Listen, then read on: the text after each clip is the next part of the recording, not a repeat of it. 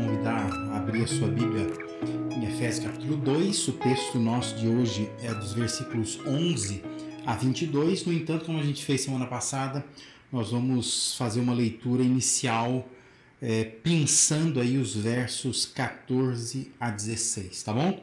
Efésios 2, então, somente os versos 14 a 16 dizem assim: Pois ele é a nossa paz, a qual de ambos fez um e destruiu a barreira, o muro de inimizade, anulando em seu corpo a lei dos mandamentos expressa em ordenanças.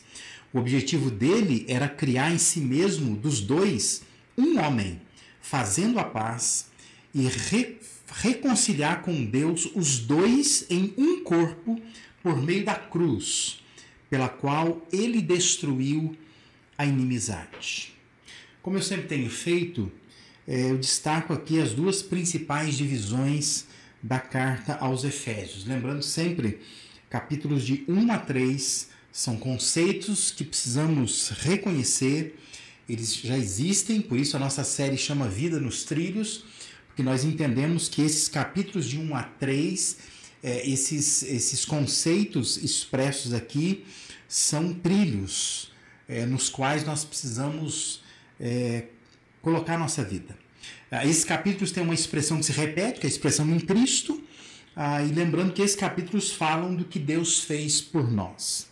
É, os capítulos de 4 a 6, que é a outra parte da carta aos Efésios, são aquelas práticas que nós precisamos vivenciar, elas precisam ser inseridas, implantadas na nossa rotina, e por isso são a vida né, que nós vamos colocar naqueles trilhos é, é, que estão expostos, né, expressos nos capítulos de 1 a 3.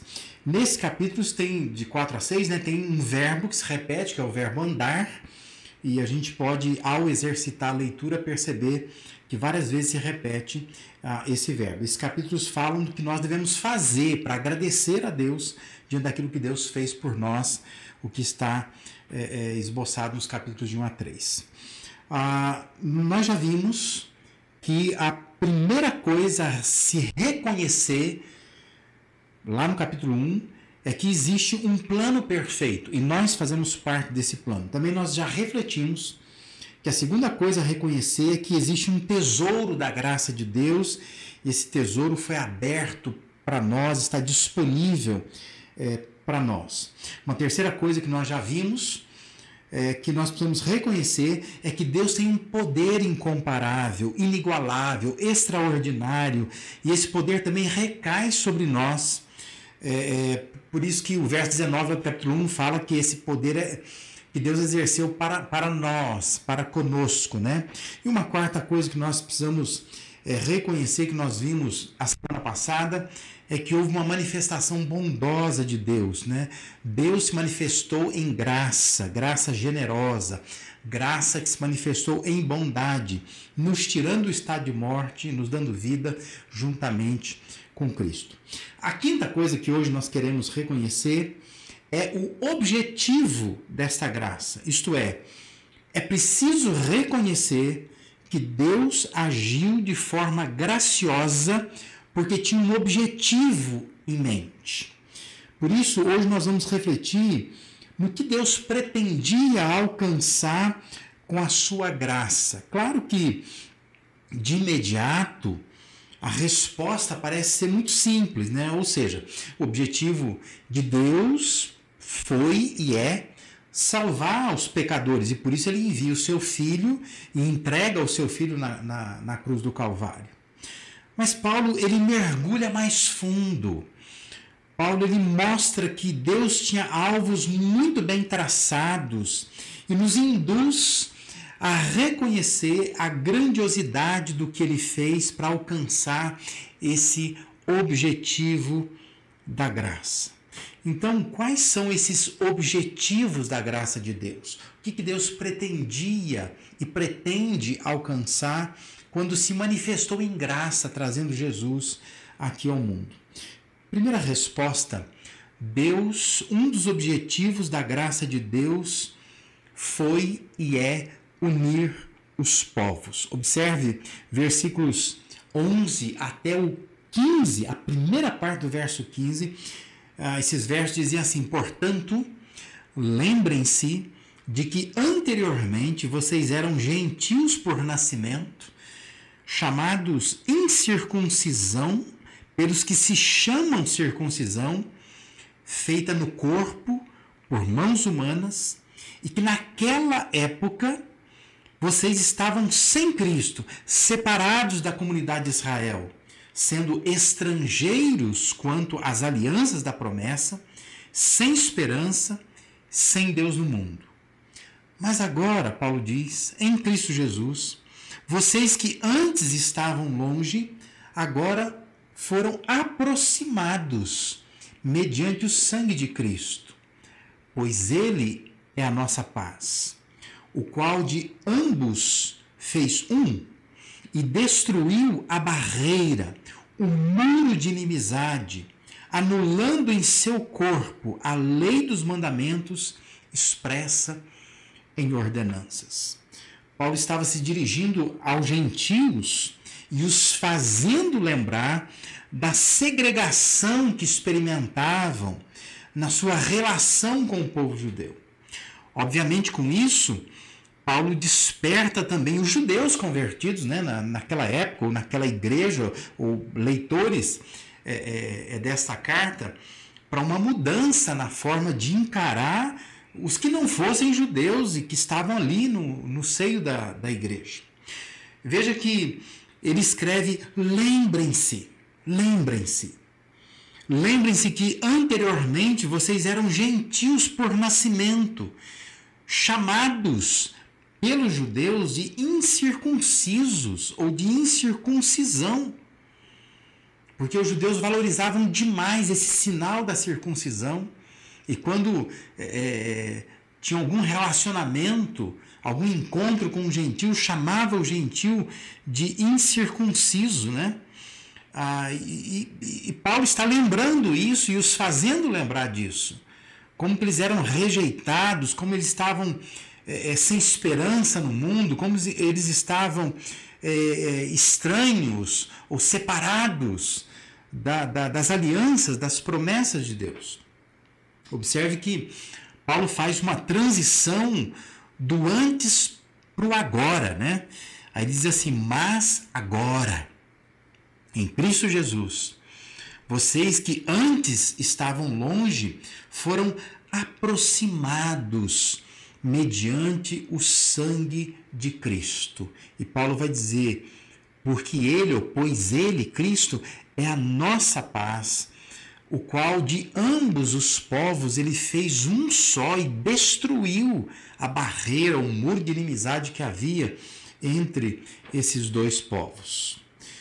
O que era antes e o que se tornaram agora foi fruto da ação graciosa de Deus. Esse era o objetivo da graça de Deus mais do que simplesmente salvar as pessoas, Deus queria, por sua graça, unir povos. E no caso aqui, esses dois povos. Observe que Deus ele é um só. E Deus forma um povo só. Deus trabalha com um povo só. Ele é o Deus único que quer um povo único, um povo unido. É muito importante que eu e você entendamos que um dos objetivos da graça de Deus é unir pessoas, unir culturas, unir tradições. Nós hoje estamos um pouco distantes daquela realidade né, dos judeus e gentios.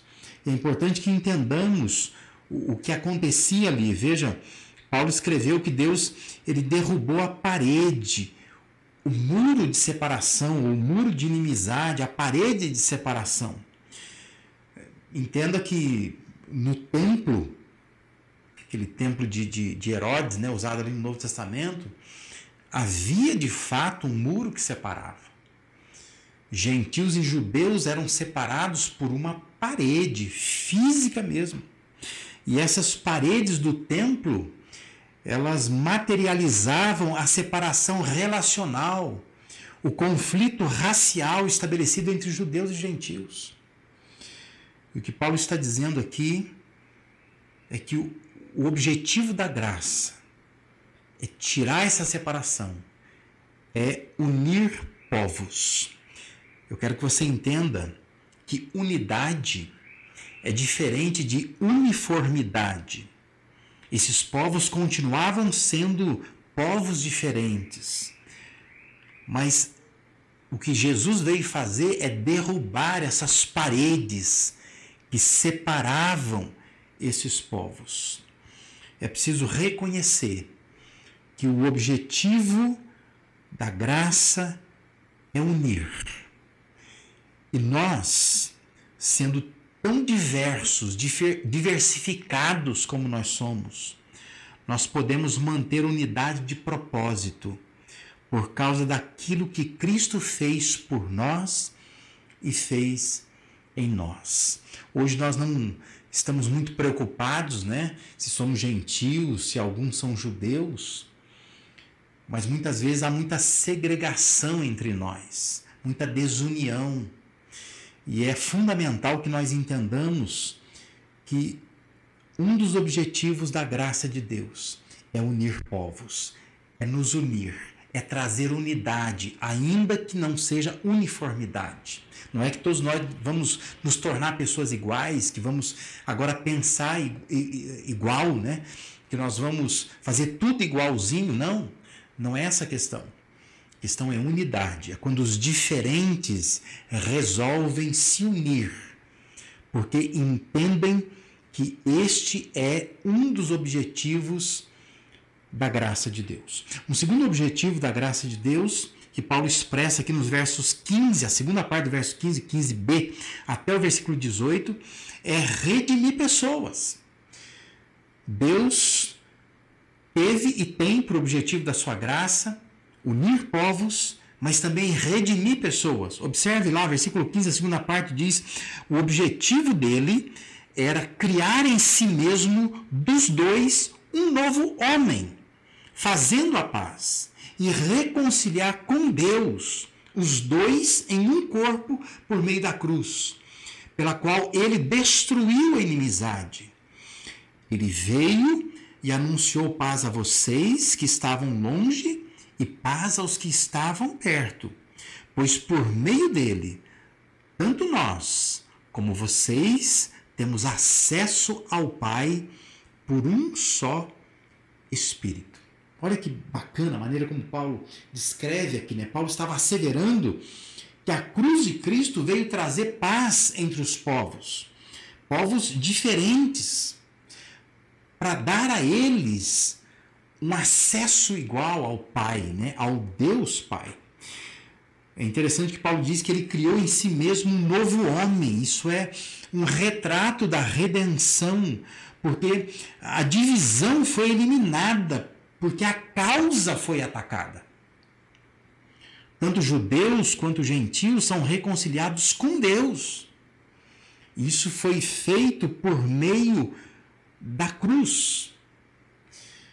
Ou seja, a inimizade era um efeito, era um fruto de uma causa maior, que era o pecado instalado, impregnado no coração humano. E Paulo diz que o objetivo da graça foi justamente tratar esta causa, ir na causa, eliminando o pecado. Por isso que ele fala da cruz, por isso que ele fala da reconciliação desses dois povos com Deus. Por isso que ele diz que tanto os que estavam longe, que eram gentios, quanto os que estavam muito perto, que eram judeus, esses dois povos precisavam de paz com Deus primeiro. Quando se ataca a causa, você resolve o efeito, né? A paz com Deus, se há paz com Deus, há paz também entre os homens. Paulo está levantando isso aqui, por isso que eu digo que ele, ele mergulha um pouco mais fundo e nos faz entender o objetivo da graça de Deus. O objetivo da graça é redimir pessoas. Então ele vai na causa, no pecado, no coração humano. Ele resolve os dramas do coração humano para que então os problemas de relacionamento possam também ser resolvidos. A cruz foi o cerne da questão. E antes de reconciliar um com o outro, Deus reconcilia cada um com Deus. Reconcilia o judeu, reconcilia o gentil com Deus. E quando nós estamos também bem com Deus, nós vamos estar bem uns com os outros. Esse é o objetivo da graça de Deus. O objetivo da graça é também redimir pessoas, reconciliando essas pessoas com Deus, causando um efeito de fazê-las experimentar a paz e esse acesso ao Pai. O que mais que é um objetivo da graça de Deus? O terceiro objetivo é construir elos. Veja que os versículos 19 a 22 dizem assim: Portanto, vocês já não são estrangeiros nem forasteiros, mas concidadãos dos santos, membros da família de Deus, edificados sobre o fundamento dos apóstolos e dos profetas, tendo Jesus Cristo como pedra angular, na qual todo edifício é ajustado e cresce, para tornar-se um santuário santo no Senhor. Nele, vocês também estão sendo juntamente edificados para se tornarem morada de Deus por seu Espírito. Mais que um tratado de paz entre judeus e gentios, Paulo disse que o objetivo de Deus é tornar esses povos uma família. Uma família. É mais do que dois povos em conflito que agora eles conseguem experimentar paz, né? cessar uma guerra. Mais que isso. Paulo está dizendo que por meio de Cristo, Deus faz desses dois povos uma família. Isso me faz lembrar aquela parábola de Lucas 15, né, do filho pródigo, onde o pai tem dois filhos. Um dos filhos diz que o filho mais moço, mais jovem, o que vem depois, né? Ele pede sua parte da herança, vai embora, diz que ele consome toda aquela herança com meretrizes, fazendo o que queria da vida. E o filho mais velho fica perto do pai. E a história de Jesus lá diz que esse filho mais jovem, esse descabeçado, depois que ele consome tudo que ele tem, ele lembra que tem um pai, que tem uma casa. E ele volta então para essa casa e diz que o pai recebe esse filho arrependido o abraça, o veste, o alimenta, dá uma festa para ele. Mas diz que o filho mais velho, quando ele chega em casa do campo, que ele ouve o som da música, percebe que há uma comemoração, pergunta aos funcionários ali da casa, aos servos, o que, que estava acontecendo e fica sabendo que esse irmão mais novo, descabeçado, voltou, está sendo assim acolhido por seu pai, diz que ele não quer entrar. Ele não quer entrar em casa. E aí diz o texto lá que o pai vai até lá fora e fala para aquele filho mais velho: Você sempre está comigo, tudo que é meu é teu. Vamos entrar, vamos festejar, celebrar com esse irmão que estava morto e reviveu, né? estava perdido e foi achado. Essa história me lembra muito o que Paulo está dizendo aqui. Porque lá na história do filho pródigo, Jesus está fazendo, contando a história, é, é, fazendo a mesma coisa. Dois filhos, dois povos, segregados, separados, em conflito o mesmo Deus, o mesmo Pai querendo unir. E mais do que simplesmente trazer a paz de conflito, esse Pai, esse Deus, ele está querendo transformar esses povos, esses filhos, esses irmãos em uma família. Fazê-los morar na mesma casa, experimentar de uma convivência saudável, valiosa, dia após dia. Deus, por sua graça, ele constrói elos para que a igreja seja uma família aonde Deus se manifesta. Queria chamar a sua atenção para duas coisas aqui na forma como Paulo descreve. A primeira coisa que eu quero chamar a sua atenção é que a forma como Paulo descreve aqui, essa forma mistura a imagem do edifício com a imagem do santuário. Veja que Paulo diz assim: no qual todo edifício é ajustado e cresce para tornar-se um santuário santo no Senhor. E é, é, é, interessante Paulo fazer essa mistura de imagens, provavelmente porque edifício é tijolo, é pedra, é frio. Santuário é algo mais acolhedor, né? algo mais vivo. Então ele, é, ele fala que a igreja é um edifício, mas é um edifício que é vivo. É um edifício que cresce, que se expande para ser um santuário a Deus, que não é estático, mas é orgânico. E é importante entender que Paulo tinha isso em mente. Que a igreja é como se fosse um edifício, mas um edifício não parado, não frio, não estático. É um edifício que cresce, porque não é mecânico, mas ele é orgânico. Não é só, como a gente fala, a igreja, uma organização, é um organismo vivo que cresce. E a segunda coisa que me chama a atenção na forma como Paulo descreve a igreja aqui no texto, ele aponta para o acolhimento, a sensação de pertença, de pertencer a uma família. Paulo diz: vocês já não são estrangeiros e nem forasteiros, como ele disse nos versículos anteriores. Mas Paulo está dizendo agora: vocês são concidadãos dos santos são membros da família de Deus. E Paulo termina afirmando que o elo com Deus acaba sendo tão intenso que esses povos juntos se tornam morada de Deus por seu espírito. Veja que retrato bonito. Nós temos, Paulo está dizendo, uma cidadania celestial. Não somos mais estranhos, mas pertencentes à família de Deus, ao lar de Deus, à casa de Deus, né? Claro que isso nos traz à memória as cartas de Pedro, que Pedro enfatiza muito isso, né?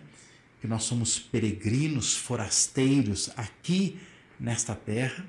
Nossa terra não é aqui, mas nós pertencemos à família de Deus. Nós pertencemos à casa de Deus, né? O próprio Jesus diz que iria preparar morada para nós, para que nós pudéssemos estar com Ele, para que nós pudéssemos formar então uma família.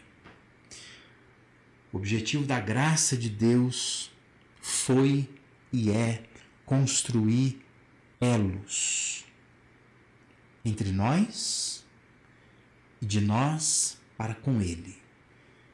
Elos humanos, elos entre os humanos e Deus. Este é também um objetivo da graça de Deus. Deus se manifestou em graça para também construir esses elos. E é importante que eu e você entendamos isso. A gente vê às vezes na internet, né, numa rede social, alguém que está num outro país e fica ali um tempo naquele país até que ele consiga uma cidadania naquele país. E como isso é motivo de comemoração, de celebração. Porque quem está num outro país mas não é cidadão daquele país, sabe que não é a mesma coisa. Quando você tem a cidadania, você tem acesso, você tem liberdade, você vai e vem, você consegue fazer, você consegue produzir, você consegue construir. É esse sentimento que Paulo está tentando resgatar aqui. O sentimento de cidadania. É o que ele espera que o cristão sinta quando entende a graça de Deus. Porque esse é o objetivo da graça de Deus fazer com que a gente construa elos, elos entre nós e elos de nós para com Deus, nos fazendo sentir em família, acolhidos em família, pertencentes à família de Deus. O que a gente poderia então fazer de prático é, auto, quando a gente toma conhecimento dessas coisas, né? quando a gente olha para essas realidades, a gente percebe Puxa, a graça de Deus então tinha como objetivo tudo isso. Não é só simplesmente ou objetivamente nos salvar, mas olhando para o que Paulo diz, é um pouco mais profundo.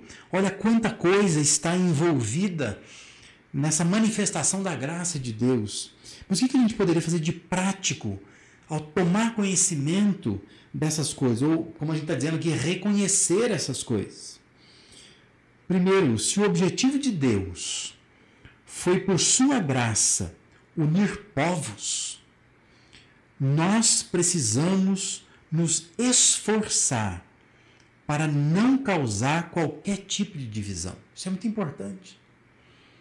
Ora, se o objetivo de Deus foi pegar judeus, pegar gentios e unir num povo só, como é que nós, hoje, na atualidade, a gente vai ficar segregando, a gente vai ficar com discriminação, vai ficar com divisão de qualquer natureza.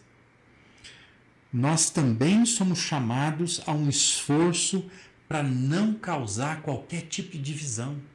Quando nós promovemos a unidade na igreja, Paulo vai falar sobre isso no capítulo 4, nós estamos manifestando que nós entendemos o objetivo da graça de Deus. Segundo, por vezes, nós lidamos apenas com efeitos e não vamos às causas.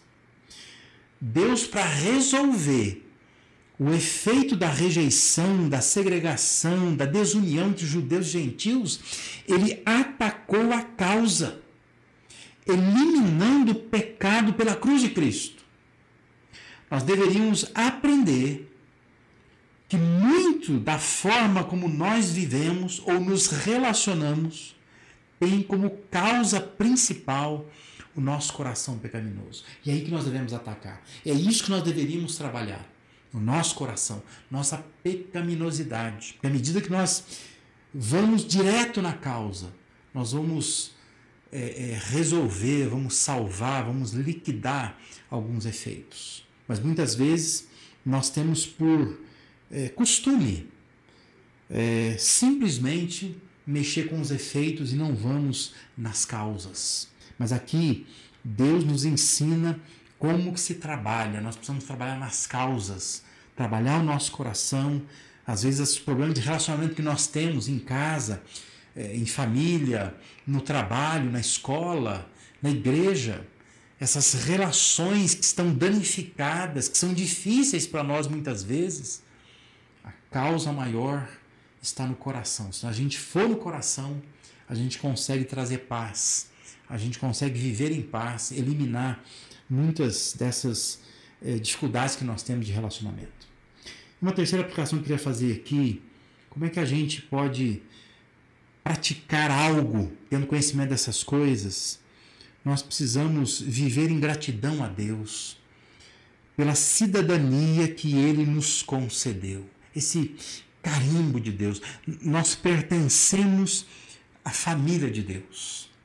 Estamos sendo arrebanhados para tornarmos morada de Deus no ou pelo Espírito dele.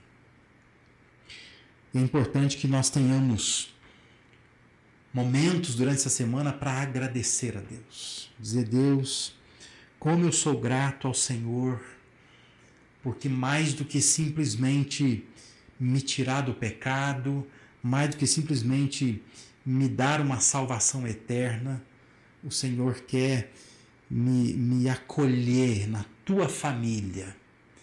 O Senhor quer me fazer sentir em família, viver em família. Por isso que é importante a gente agradecer a Deus por isso, por aquilo que Deus quer fazer. Queria dizer que talvez você está em casa aí, no conforto de casa, e eu sei como é confortável acessar canais no YouTube ou redes sociais e participar de cultos, mas talvez você não seja de igreja nenhuma. Mas eu queria estimular você ao passar essa fase mais difícil que nós estamos agora, de realmente não poder é, nos encontrar, não poder cultuar presencialmente, mas você que não tem ido a uma igreja, que você levasse em consideração conhecer um povo, um rebanho. Eu sei que se você tem essa postura é porque você foi machucado, ferido em algum momento. Mas talvez você tenha que resgatar na sua mente a graça de Deus, o objetivo da graça de Deus. Deus quer construir elos. Deus quer que você não, não despreze essa comunhão do corpo, a convivência com o corpo.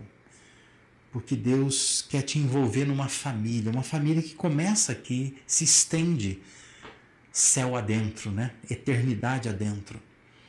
Mas é importante que você agradeça a Deus, porque Deus já está fazendo isso por você.